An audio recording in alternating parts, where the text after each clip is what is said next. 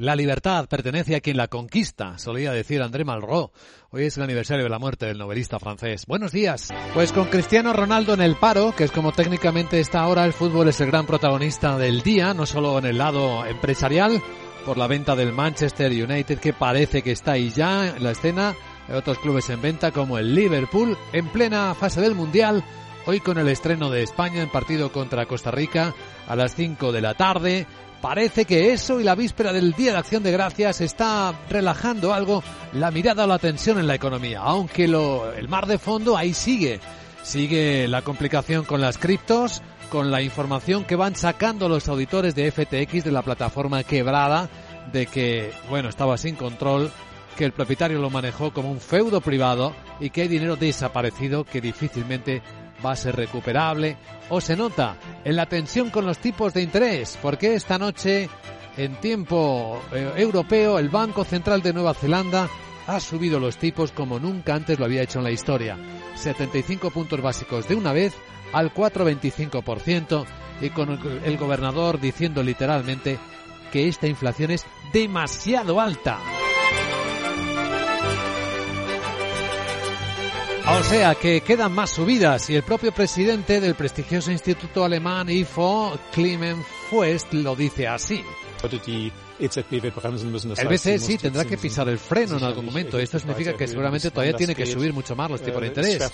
Es difícil predecir hasta cuándo va a hacerlo. Simplemente depende de los datos, de muchos factores. Pero el BCE todavía tiene un largo camino por delante. Y esto es simplemente, dice el presidente del IFO, porque ha empezado tarde. En España, tensión por el lado político y económico.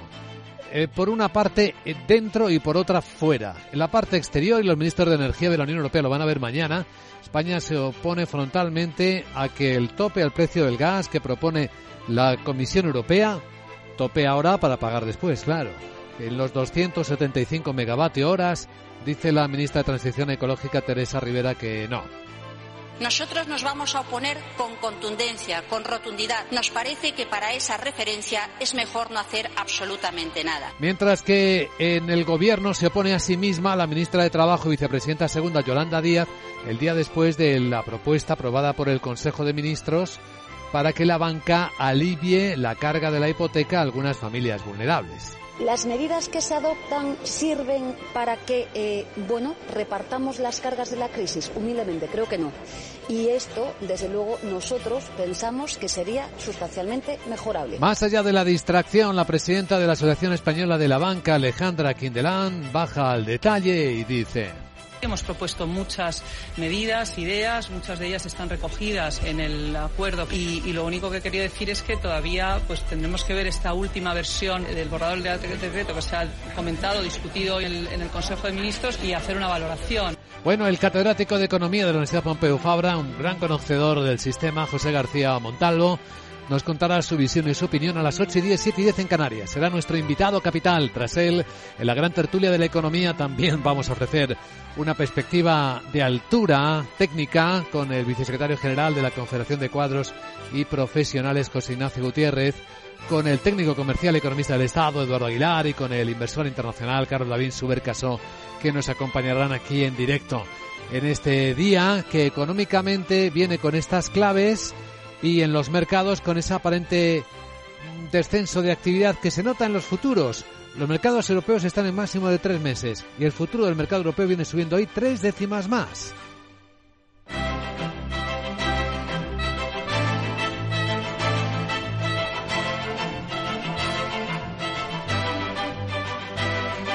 El mercado americano, la víspera de esa fiesta comercial también, viene plano en 4.008 puntos está el SP500. En otros mercados, cosas que estamos vigilando. El eurodólar con rebote, 10328 en las pantallas de XTV.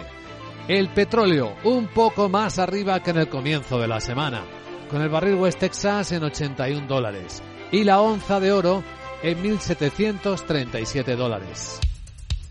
Capital, la Bolsa y la Vida, con Luis Vicente Muñoz mucha calma ¿eh? en las pantallas de CMC Markets. Vemos los futuros de las bolsas europeas extraordinariamente tranquilos. El alemán prácticamente plano, El del Eurostock sube tres décimas, 3.945. El americano el SP plano en 4.008. Sandra Torrecillas, buenos días. Buenos días. Con unos inversores que están vigilando de reojo la situación en China, donde continúan subiendo los contagios, eh, contagios y eso genera el temor a nuevos bloqueos y, por tanto, a que se retrase cada vez más la reapertura de la segunda economía más grande del mundo. Además, eh, siguen pendientes de los bancos centrales y su política de tipos de interés y la referencia a vigilar hoy son las actas de la última reunión de la Reserva Federal en la que se van a buscar cualquier señal sobre una posible moderación en el ritmo de subida de los tipos de interés. Mañana comienza en Estados Unidos el puente de Día de Acción de Gracias. Este es el escenario que dibuja Getu Sharma, analista de Alpha Future. Lo que estamos viendo es que el mercado está moviéndose en un rango muy estrecho en los últimos días. La volatilidad ha bajado bastante. Eh, es una semana de vacaciones en la que tenemos nuestra actividad, pero más en general creo que el mercado eh, está indeciso sobre si nos dirigimos hacia una recesión y cuándo, o si vamos a tener conseguir un aterrizaje suave.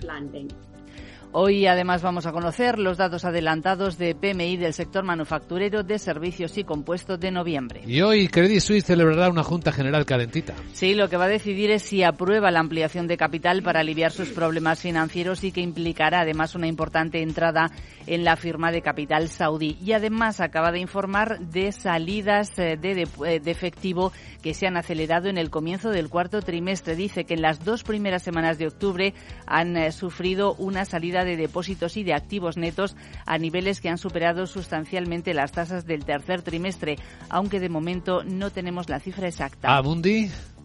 El gestor de fondos más grande de Europa ha rebajado el grado de, sostenibilidad de 100 fondos, con 45.000 millones de euros en activos, antes de que entren en vigor en enero los nuevos requisitos de información que impone la Unión Europea. Y es que los reguladores han adoptado una línea más dura respecto a las credenciales ESG de los fondos en medio de preocupaciones de que los inversores puedan ser engañados. Y por el lado eléctrico, y después de un fiasco nuevamente en las subastas renovables en España, también hay que prestar atención a la nueva estrategia de Endesa, Laura Blanco. Acaba de llegar a la Comisión Nacional del Mercado de Valores la clave, pues que su principal accionista es la italiana Enel y que buena parte del presupuesto que Enel dedica a inversiones para los próximos años está focalizado en España, precisamente en Endesa, 8.000 millones, como nos recordaba eh, Adrián Sánchez desde Singular Bank en Capital Radio las últimas horas. Enel es, es eh, propietaria en un 70% de Endesa y va a invertir 37.000 millones eh, de euros en los próximos años, de los que 8.640 van a ir destinados a España, eh, lo que supone que España supondrá un 25% de esa cuota de esa inversión, que solo es superada por Estados Unidos, con un 27%. La intención de la compañía es mejorar las métricas de endeudamiento, de rentabilidad, y en este sentido el programa de CAPEX, aunque se ha visto reducido a la baja, Endesa se ha beneficiado de ello, con un 15,2% más que en el anterior plan estratégico.